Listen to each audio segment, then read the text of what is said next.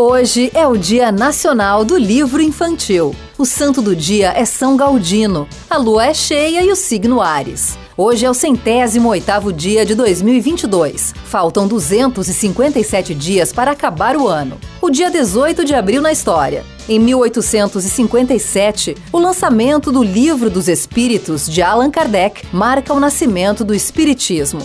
Em 1882, nasce o escritor brasileiro Monteiro Lobato. O Dia Nacional do Livro Infantil é comemorado em sua homenagem. Em 1909, Joana d'Arc é beatificada em Roma.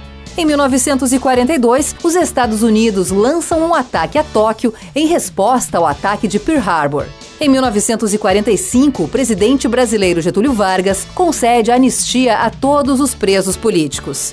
Em 1955, morre o físico alemão Albert Einstein, autor da teoria da relatividade. Em 1977, estreia o Bom Dia São Paulo, o primeiro telejornal matutino brasileiro. Em 1983, um homem-bomba mata 63 pessoas em um ataque à embaixada dos Estados Unidos em Beirute, no Líbano.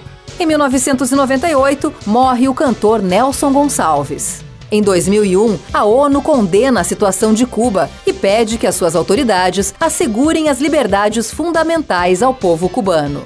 Frase do dia: Quem mal lê, mal ouve, mal fala, mal vê. Monteiro Lobato.